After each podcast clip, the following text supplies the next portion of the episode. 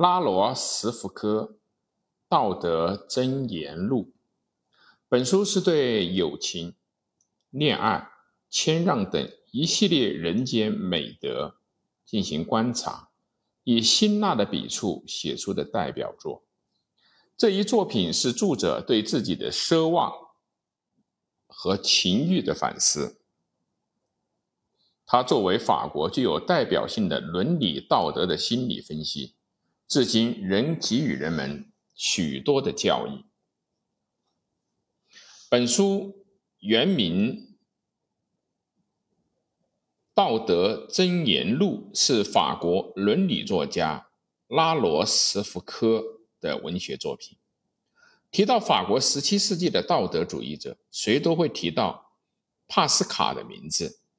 他体弱多病，三岁丧母，跟随被降职的父亲移居诺曼底地区，在那里，他目睹了当地农民的贫困和悲惨生活。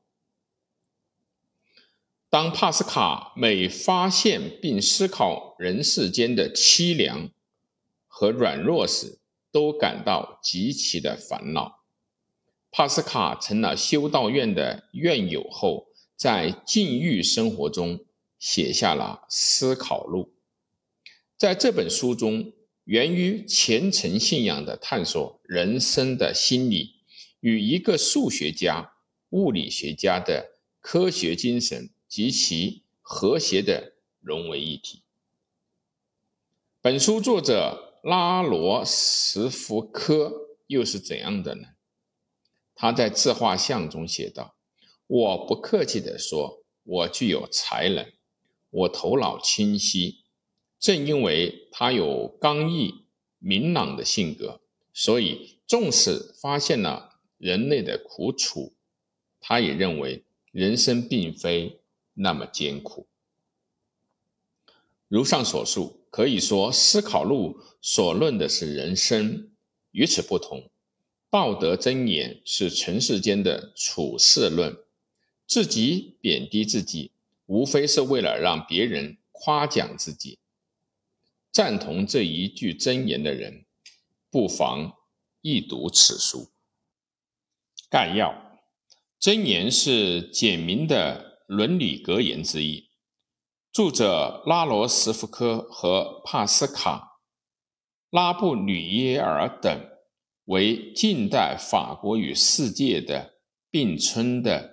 伦理道德家，尼塞留和马萨林担任首相时，改革内政、外交、军事、治理、财政，建立了绝对王权的时代，即所谓的法国黄金时代，路易维王朝的辉煌灿烂的时代。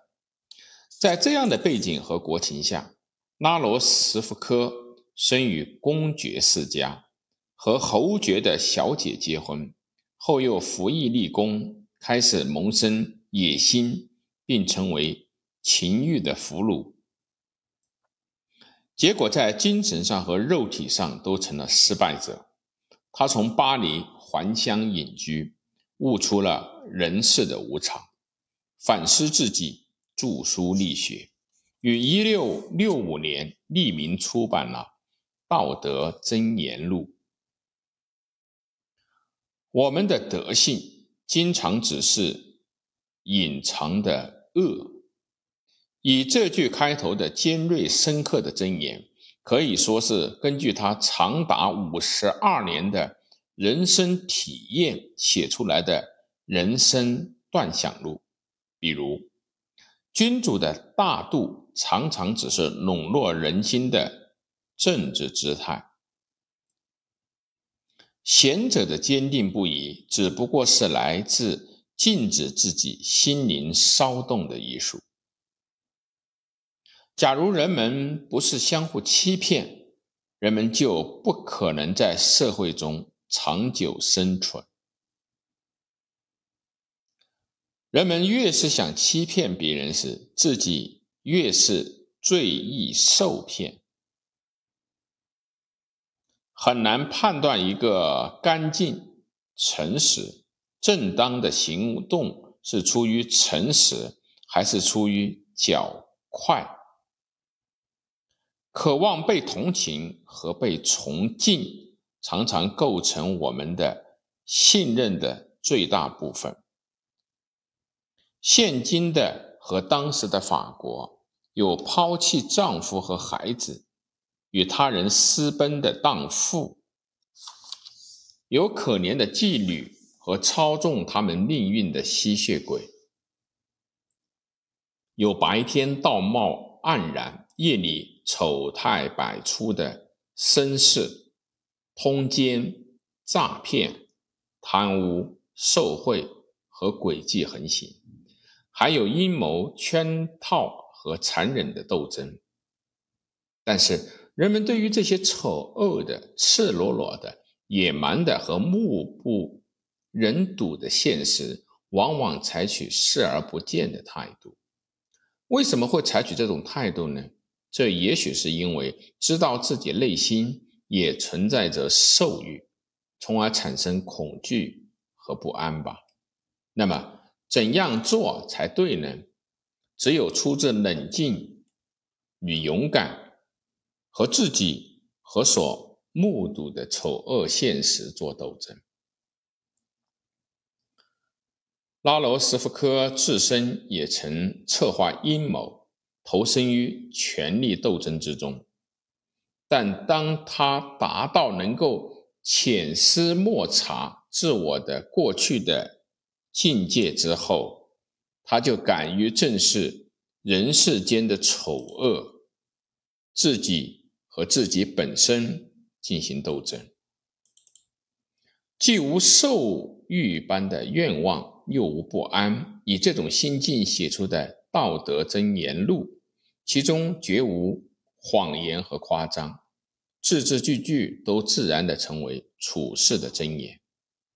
另一方面，曾经一度是唐皇室风流荡子的拉罗什福科，在恋爱观和女性观上也有不少发人深省的出色证言。给爱情下定义是困难的，在灵魂中，爱是一种占支配地位的激情，在精神中。它是一种相互的理解，在身体方面，他只是对躲在重重神秘之后的我们所爱的一种隐秘的羡慕和优雅的占有。女性的正派常常是想博得名声的心境的表现，使情人们在一起彼此从不感到。厌倦的原因是他们总在谈论自己。若不是怕人反感，女人绝不会有完全的严肃。恋爱中的男人，只有在他从如醉如痴的恋爱的梦中醒来的时候，才会看到对方的缺点。拉罗什夫科曾和。诡诈美貌的有夫之妇相恋，又被抛弃，曾陷入到内乱的漩涡之中，甚至曾一度失明。正因为如此，站在反省自己的境地所写出的人生观察，的确不愧于道德学家之名。